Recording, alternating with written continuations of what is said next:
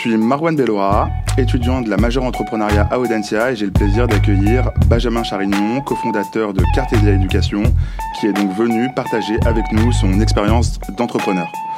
Cette nouvelle saison sur la croissance se focalisera donc sur les différentes étapes qui font et euh, construisent les organisations et entreprises.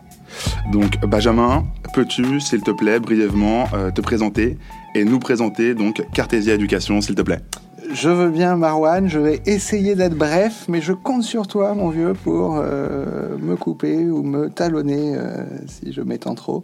Donc, euh, Cartésia Éducation, c'est un groupe privé d'éducation qui accompagne quelques milliers de d'adultes, de jeunes adultes et d'adultes un peu moins jeunes dans une formation à distance à leur futur métier. On accompagne des futurs professeurs des écoles, des futurs médecins, des futurs comptables, des futurs naturopathes dans des écoles euh, spécialisées euh, où tout se fait à distance, mais de façon très incarnée et humaine, j'espère. Et voilà, on fait de l'apprentissage à distance. Ok, bah brève description, mais très complète. Et du coup, s'agissant de ton parcours un petit peu? Moi, je suis un ancien d'HEC euh, euh, qui, à l'époque, euh, s'ennuyait beaucoup euh, sur les bancs de l'école de commerce et était convaincu que l'entreprise, le marketing, la finance, toutes ces choses assez vulgaires n'étaient pas faites pour moi. Et donc, j'essaie de me rapprocher le plus possible de la littérature, qui était ce qui me passionnait le plus. Et je suis devenu prof de français. Je suis agrégé de lettres modernes et euh, je me suis lancé après l'école euh, dans l'enseignement, euh, dans des collèges, lycées, BTS, classes préparatoires de banlieue et de Paris, dans le public, dans le privé. J'ai un peu tout fait. Euh, mais j'ai aussi eu très tôt euh, la chance, euh, là aussi à la sortie de l'école, en même temps que je que j'étais jeune prof, de rencontrer Emery de Vaujuas, cofondateur de Cartesia, sans qui rien de tout ça n'existerait. parce que autant j'étais à l'époque une sorte de doux rêveur, autant lui était déjà un, entrepreneur qui avait la niaque et qui n'avait qu'une idée en tête et qui était de, de, de créer sa boîte. C'était Emery à l'époque euh, un ancien d'Assas euh, où il avait fait son droit. Euh, il était entré en admission parallèle à l'EM Lyon. Et il poursuivait son droit. il a passé le, CRFPA, il était euh, avocat euh, à cette époque-là, à mi-temps, euh, et, dans son autre mi-temps, il cherchait une idée d'entreprise, et donc il a testé deux, trois autres idées avec un autre partenaire de jeu, mais qui étaient des trucs assez compliqués. C'était parfois des histoires de marketing digital, parfois des histoires de veilleuses musicales. Il a travaillé aussi sur une idée de jeu vidéo, de stimulation intellectuelle pour les seniors, euh, des trucs qui, qui n'avaient pas trop les moyens de, bien faire en fait. Et donc il s'est dit qu'est-ce que je qu'est-ce que je qu'est-ce que je sais faire euh, de mes dix doigts? Et, euh, en l'occurrence il passait du temps régulièrement à accompagner des petits frères et sœurs de ses copains qui passaient les mêmes concours que lui-même avait passé étant étudiant à Assas candidat aux admissions parallèles en école de commerce. Et il s'est dit au lieu de les voir un par un dans des cafés euh, et de donner mon temps gratuitement pour les coacher, peut-être que je pourrais en convaincre quatre ou cinq de euh, me lâcher quelques centaines d'euros chacun pour euh, former une petite classe. Et peut-être que je pourrais mettre de vrais profs en face. Et c'est là que on s'est retrouvé avec Emery et qui m'a proposé de, faire des cours pour ces quelques élèves qu'il avait réussi à convaincre de ne pas s'inscrire chez IPSUP, qui était à l'époque le grand truc comme ça, mais plutôt dans une prépa à taille humaine, euh, tellement humaine que voilà, c'était tout, tout petit, très artisanal, mais c'est comme ça que ça a commencé. Admission parallèle, donc. Euh, en quelle année, du coup En deux, je sais, il y a peut-être euh, une euh, douzaine ou une quinzaine d'années, 2000, euh, je sais plus, 8, 9. ok, ouais, donc ça, date un petit peu. Ça commence à dater, ouais. Ok, donc bah, c'est cool parce que du coup, tu introduis un petit peu la question précédente, car en gros, nous, on aimerait bien un petit peu savoir donc quelles ont été, donc pour vous deux, les grandes étapes et les événements principaux, positifs comme négatifs, qui ont marqué donc voilà la croissance et le développement de Cartesia Éducation. Bah, c'est une question très large, hein, je le conçois. Parce que là, tu as commencé à me dire que donc ça avait commencé un peu en mode bootstrap à aider les, les, les, cousins, bah, les amis d'amis. Euh, c'est la première étape et c'est euh, peut-être la plus importante, la plus décisive. Hein. c'est le passage de 0 à 1, quoi, ou de 0 à pas grand-chose, mais euh, faire du chiffre d'affaires pour la première fois. Et ça, ça a été... Euh, encore une fois, le, le, vrai euh, talent et la grosse niaque qu'il faut pour euh, mouiller la chemise auprès de potentiels clients et les convaincre de mettre la main au portefeuille. ce qu'ils ont fait, ils étaient 5 la première année, 15 la, la deuxième, 30 la troisième. Donc, ça a été un démarrage assez, assez lent, mais c'était ça la première étape. Ça a été de de réussir à prendre un peu de bif, quoi. Et là, la boîte était créée pour le coup. Et la boîte n'était même pas créée juridiquement à cette époque-là. Euh, c'était très artisanal. Et en fait, euh, la boîte euh, s'est un peu plus structurée au bout de, quelques années. et c'est peut-être une deuxième étape importante. C'est le moment où on s'est associé avec Emery. où je suis sorti du bois et où j'ai dit mon vieux c'est génial ce que tu fais parce que j'étais pas au départ l'associé d'Emery j'étais un de ses profs euh, mais euh, voilà, je, je, on euh, je lui ai fait une grande déclaration à laquelle il a répondu favorablement et on s'est, on s'est associé pour le meilleur et pour le pire et surtout pour le meilleur et, et ça a été, bah une, je pense, une étape importante parce qu'à partir de ce moment-là, on, on a été tous les deux vraiment on a pu euh, partager complètement euh, cette, cette charge et cette responsabilité, ce grand kiff que c'est de, que de, de, de, développer Cartésia. Ok. après, j'irai l'étape suivante peut-être le, j'essaie de te guider parce que je connais un peu la boîte des mémoires et peut-être, je sais qu'à un moment Mathilde est arrivée un peu dans la boucle. Je sais pas si c'est ah trop bah tard ou trop tôt. non, non, en effet, c'est Mathilde qui est super importante. Mathilde euh, Andrade, euh, qui est aujourd'hui présidente de Parnasse Éducation, euh, qui, qui est l'entité qui regroupe Admission Parallèle et les cours du Parnasse et qui est notre première, notre premier recrutement en fait. Et c'est vrai que c'est, as raison, une étape très importante. Euh, c'est euh, Mathilde, c'est une fille qui euh, était une copine de ma grande sœur et qui faisait pour nous des, cours de... Enfin, elle, accompagnait des étudiants pour les préparer à l'entretien, elle les coachait, elle faisait passer oraux blancs, elle faisait du tutorat, etc. Et puis, euh, elle est arrivée à un moment où en fait euh, on faisait tout euh, avec Emery et un ou deux stagiaires tout seul et probablement de façon assez peu professionnelle.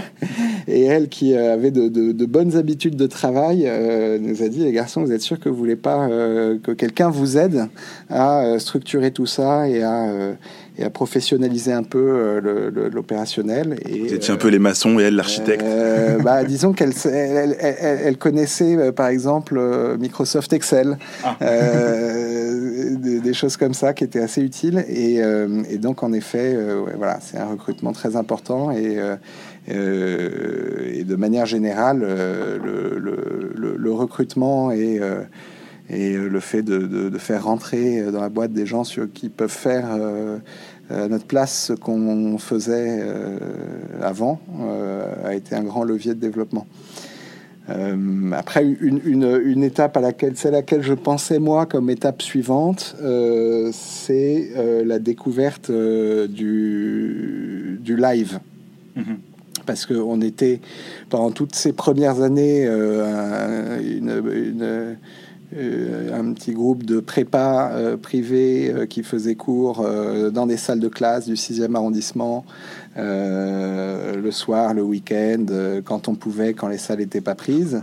et intéressé par l'innovation pédagogique, par la techno, etc., on cherchait à l'époque du côté de ce que les anglo-saxons appellent l'adaptive learning, c'est-à-dire ce, ce mythe d'un apprentissage qui, qui, est adapté aux besoins de chacun et on, rêvait d'un algorithme qui permettrait de servir à nos élèves la question dont ils ont besoin maintenant d'après l'analyse qu'on a faite de euh, toutes les données pédagogiques qu'ils nous ont envoyées dans leurs copies, dans leurs quiz, etc.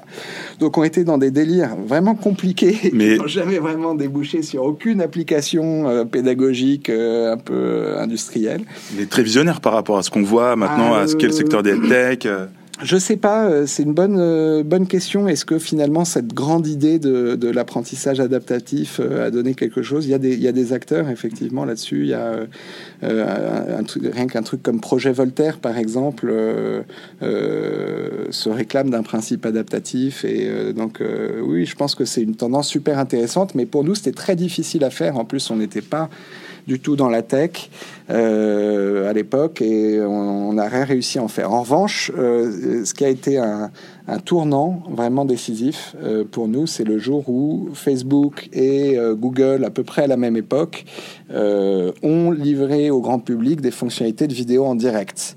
Et nous qui avions une, une assez longue habitude déjà de faire des vidéos dans la douleur, euh, des vidéos qu'on enregistrait euh, péniblement euh, pour des élèves qui ne les regardaient pas, on a redécouvert complètement euh, la vidéo et donc euh, le, le, le, distanciel avec ces lives où on s'est retrouvé d'un coup connecté en même temps que les élèves. C'était sur un projet qui s'appelait Live Academy. En fait, on faisait des lives publics gratuits sur Facebook pour les lycéens à la veille du bac.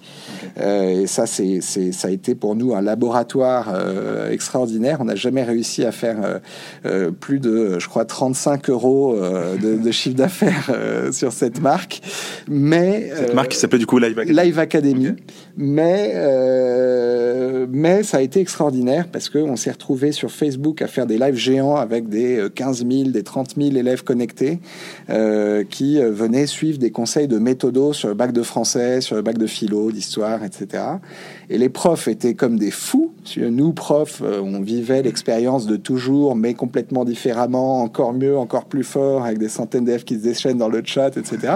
Les élèves étaient eux aussi euh, ravis euh, d'avoir euh, euh, conseils à la veille du bac et nous écrivaient le lendemain en disant ah c'est génial, etc. Ça nous a sauvés.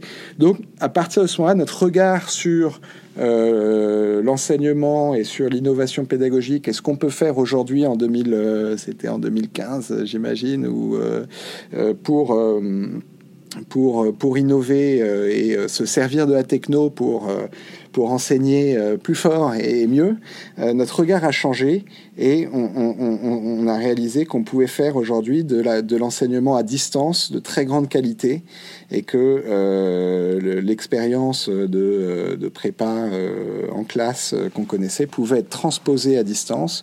Et c'est ce qu'on a fait avec euh, deux nouvelles écoles qui s'appelaient Objectif CRPE et Objectif Barreau et qui s'appellent encore comme ça.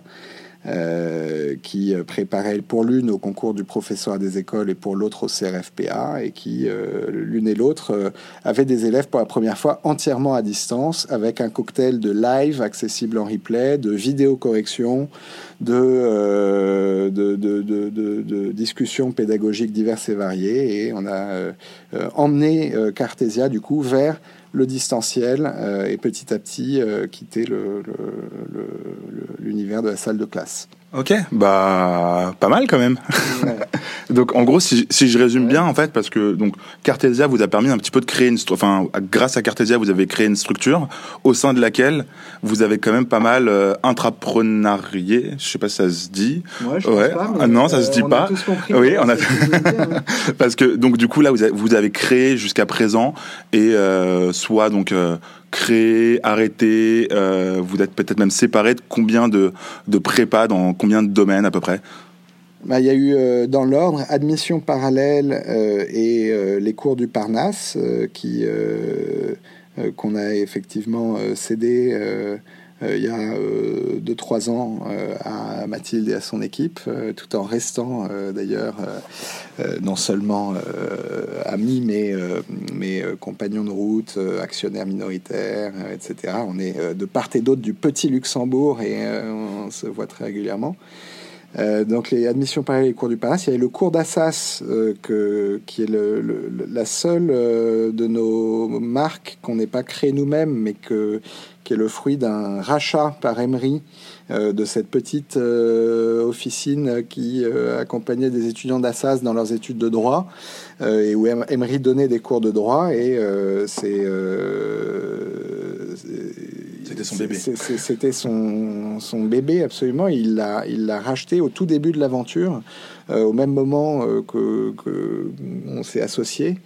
Et, donc ça, ça a été aussi un, jalon très important qui nous a permis d'avoir une adresse en propre, un numéro de téléphone fixe, etc. Donc le cours d'Assas qu'on a repris au début et qui a été complété par Objectif Barreau pour le, CRFPA et qui euh, l'une et l'autre ont été euh, cédées à Guillaume et Claire et à leur équipe, euh, accompagnés d'un fonds d'investissement qui, ont qui ont repris le flambeau il y a maintenant un an.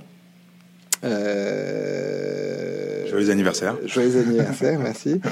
et il y a eu aussi Conférence Cartésia, donc qui, qui accompagne les étudiants en médecine dans la préparation du concours de l'internat.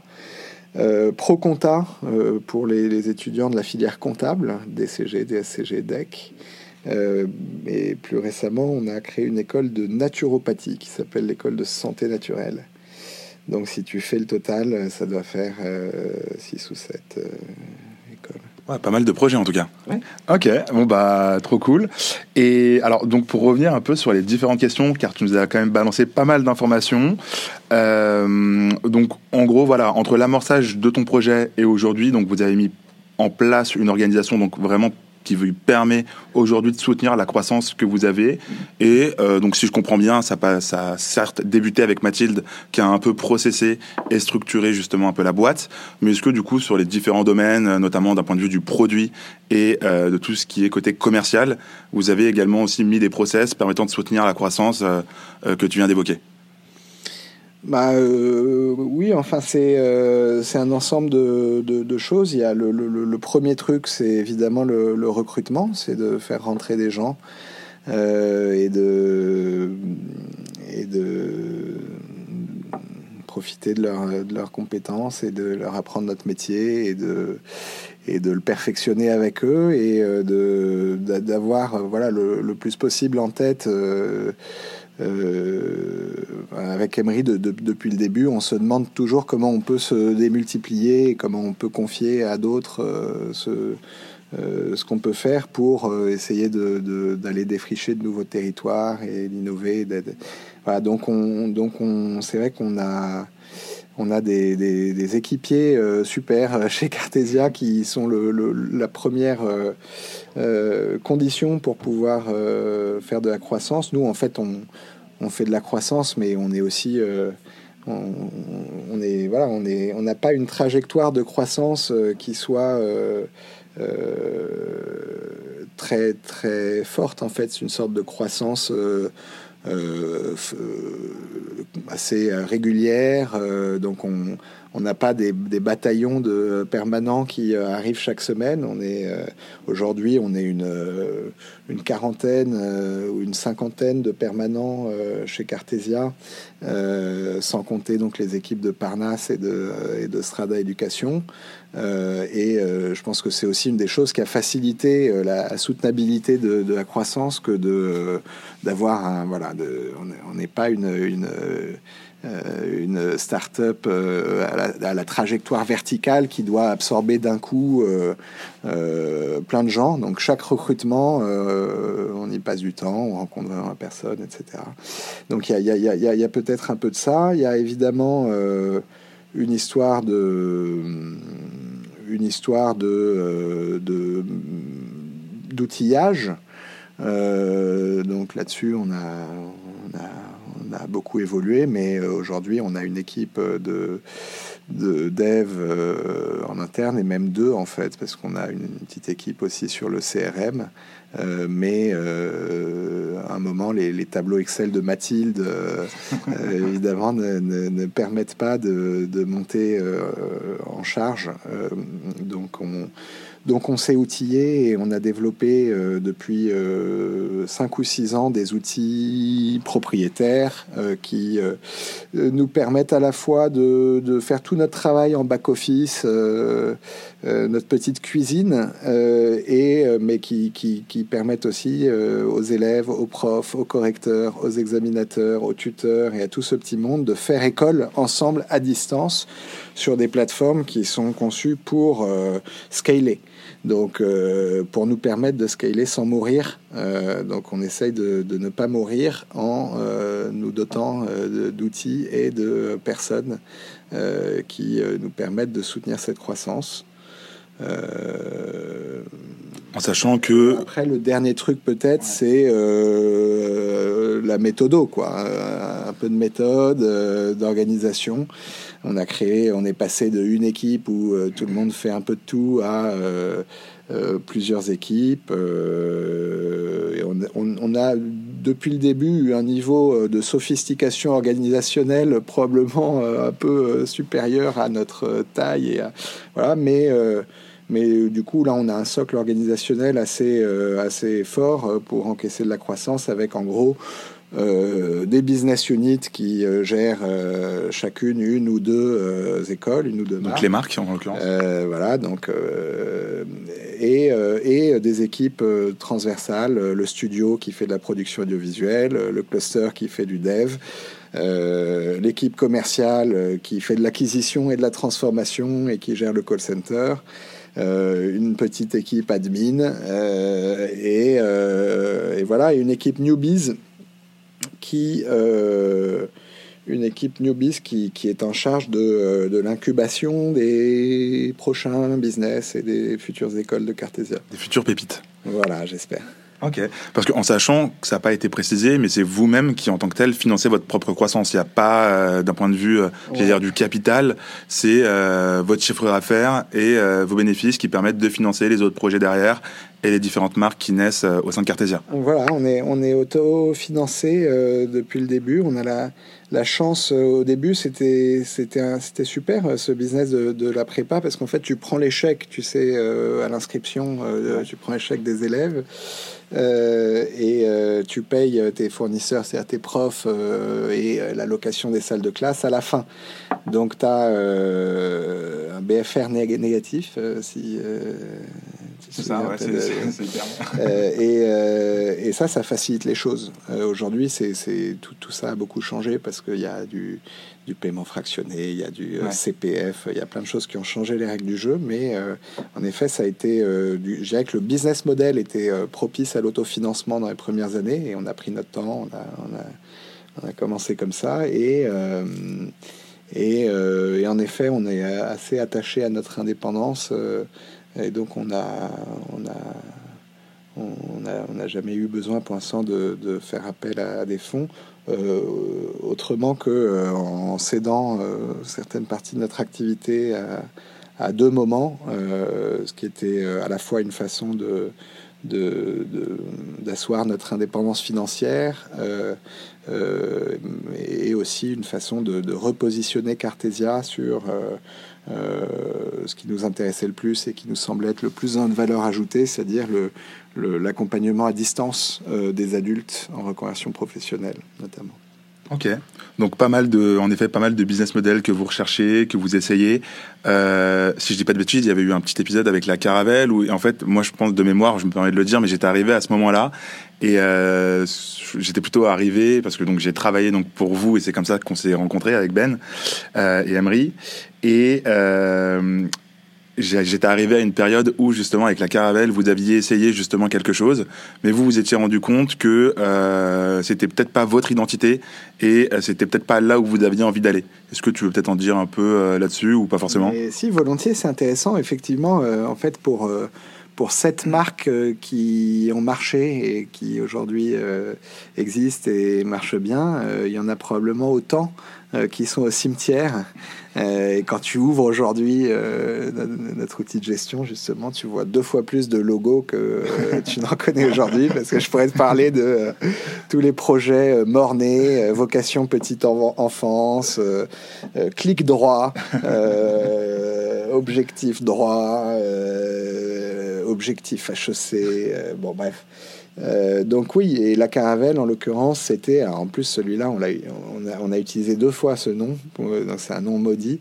Euh, mais je pense que tu parles, c'était un service d'aide à l'orientation des lycéens. Oui, c'est bien ça. Euh, voilà, et ça. Euh, effectivement. Euh, Plutôt du B2B que du B2C, si je dis pas de ah bêtises. bah, euh, je sais pas. Moi, je pense que l'orientation des lycéens, donc c'est un super sujet. Après, c'est un métier, c'est un métier compliqué. Le beau challenge, c'est de, d'inventer une orientation collective, mhm. parce que si c'est que de l'individuel, bah, c'est ça, devient un métier compliqué. Ça peut marcher pour un, un conseil d'orientation qui est solo, mais ça s'industrialise assez mal, si tu me permets de parler en ces termes vulgaires. Mais je sais que je m'adresse à à de vulgaires épiciers, donc euh, je peux y aller. Quoi. Mais euh, euh, tu vois ce que je veux dire? Donc c'est, ça pourrait être très beau et je pense qu'il y en a qui, qui sont en train plus ou moins de, de, faire ça, de, et notamment pour les adultes aussi, le bilan de compétences, tu vois.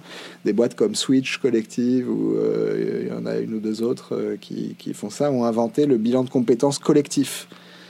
Et là, tout de suite, l'entrepreneur que je suis préfère. ok.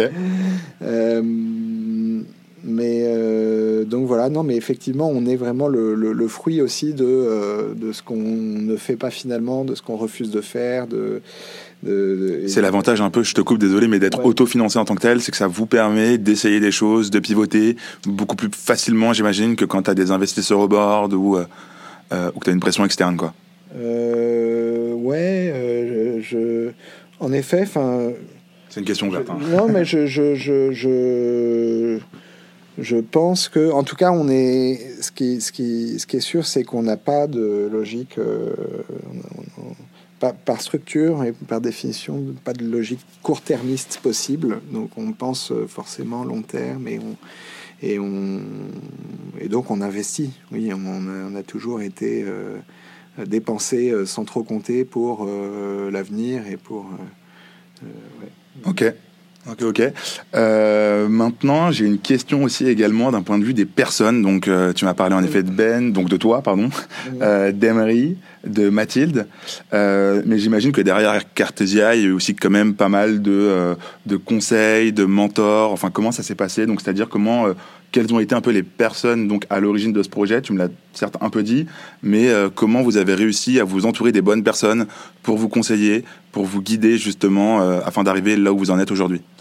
Bah, euh, Honnêtement, euh, Cartesia, c'est vraiment euh, surtout euh, les personnes qui, sont tous les jours. et donc, les Arthur, Zineb, Margot, Antonienko qui, qui font Cartesia. nous, on, on, est conseillé, oui, un petit peu. On a en fait deux mon grand frère et Quentin, euh, qui est un vieil ami d'Emery, qui, euh, qui sont nos administrateurs, euh, si on peut dire, mais qui effectivement nous conseillent, nous posent de bonnes questions, nous écoutent et on se fait avec eux, quand on peut, un petit board très informel, mais très précieux, en effet, parce qu'ils ont beaucoup de recul, d'expérience, ce sont l'un et l'autre de vieux routards de, du business et euh, il, nous, il nous aide beaucoup à ne pas faire de conneries, euh, à nous poser les bonnes questions. Euh. Et ce dès le début, j'imagine, ils ont été là. dès le début, dès le début l'un et l'autre. Ok, bon bah trop cool, bah plutôt bien entouré donc vu enfin vu où on est Cartésia maintenant. et du coup, d'un point de vue donc des lieux, est-ce que tu pourrais nous dire bah voilà quelle est maintenant aujourd'hui la portée donc de Cartésia euh, donc du démarrage jusqu'à maintenant euh, à l'échelon local, régional, et comment a-t-elle évolué J'imagine que là, il va beaucoup aider. Euh, la portée de Cartesia bah, du point de vue géographique. D'un point de vue géographique, exactement. bah, en fait, sur les, les, premières, les premières années, effectivement, nos élèves, c'était c'était plutôt des, des, des, élèves de des, Parisiens, euh, pas plutôt l'Ouest parisien parce qu'on avait un recrutement euh, assez bourgeois euh, naturellement de par nos nos, propres appartenances, parce qu'on a avec Emery de, de, petits bourgeois du 7e arrondissement pour Emery, et moi j'étais. bref, donc tu veux c'était l'Ouest parisien. C'est vrai que le live a tout changé. C'est vrai, bien sûr, tu as raison de dire que là-dessus, c'est pour ça aussi qu'on est aussi passionné par cette espèce de, miracle qu'on vit d'un enseignement possible à distance. C'est que d'un coup, moi je te parlais de Live Academy tout à l'heure, quand je me suis retrouvé dans les Deux-Sèvres chez mes parents, aller chez le coiffeur, parce que j'allais encore chez le coiffeur à l'époque, et que le fils de la coiffeuse me disait eh, Je vous ai vu en vidéo, machin, et que T'avais ce gars qui était un petit prolo des Deux-Sèvres, euh, très éloigné euh, de l'élève type de admission parallèle à l'époque, qui était plutôt euh, un petit franklinois ou un petit gars de Stan ou je sais pas quoi, qui, que tu connais ni d'Ève ni d'Adam, mais qui lui te connaît et a suivi tes cours et te remercie, c'est fou. Donc aujourd'hui, par exemple, chez Objectif CRPE, le plus gros euh, département, la plus grosse académie euh, dans laquelle on présente des candidats au CRPE, je crois que c'est l'île de la Réunion. Ah ouais, quand même. Ouais, donc, euh, on, est, beau, beau, voyage. On a voilà. Et, et, et, si, si, je continue de, de parler aussi de à côté de la géographie, même si ça va avec, de, de la sociologie de nos élèves, on a là aussi beaucoup progressé euh, grâce euh, notamment au, financement public et au CPF euh, qui permet aujourd'hui à beaucoup d'élèves de, de, se former sans avoir à, à, taper dans leur épargne en gros ou dans leur reste à vivre. Euh, ça... Ce que vous aviez, je te coupe, désolé, mais ce que vous aviez déjà commencé à faire, si je dis pas de bêtises, avec la commission égalité des chances, un petit peu euh, afin d'élargir un peu euh, le spectre social. de Cartésia, quoi. Ouais, exactement. C'est vrai que c'est quelque chose qu'on a fait dès le début en accordant des, des, réductions importantes à, à, beaucoup d'élèves, mais euh, J'ai pu en, bénéficier personnellement. Ah bah oui. plaisir, oui.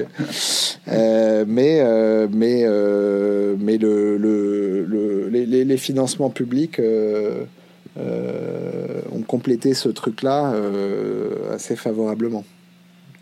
Pour nous, c'est mieux en plus parce que du coup, on n'a pas besoin de rogner sur notre marge pour ces élèves. Bah, c'est parfait. Ok, bon bah merci. Je pense qu'on arrive un peu vers la fin. Euh, donc une petite question de sortie, mais en gros, on aimerait savoir voilà si tu as des conseils à donner aux entrepreneurs et euh, entrepreneuses qui nous écoutent afin bah voilà de piloter leur croissance et de se lancer un petit peu dans l'entrepreneuriat. Euh, bah mon, premier conseil ce serait d'y aller quoi, de se lancer, de pas tourner autour du pot et de profiter que vous êtes jeune et que vous avez peut-être pas encore de de charges euh, de, famille, euh, que vous pouvez bouffer des pâtes euh, et vivre d'amour et d'eau fraîche pour, pour, pour essayer et faire quelque chose que, que vous êtes capable de faire bien, mieux que les autres. et essayer, essayer de, de, de, courir après l'argent des gens pour le, pour le mettre dans votre poche en échange d'un service super que vous allez leur rendre ou d'un ou d'un cadeau que vous allez leur faire ou d'un voilà il faut faut y aller et euh, ne pas euh, remettre à plus tard si vous voulez le faire. Ok, bah. Ça fait quoi notre discussion de tout à l'heure? Ok, bon bah un grand merci à, à Benjamin Charignon donc d'avoir répondu à nos questions. Vous pouvez retrouver donc l'ensemble de nos podcasts sur podcast-entrepreneuriat.audencia.com. À bientôt. Au revoir Benjamin. Salut Marwan.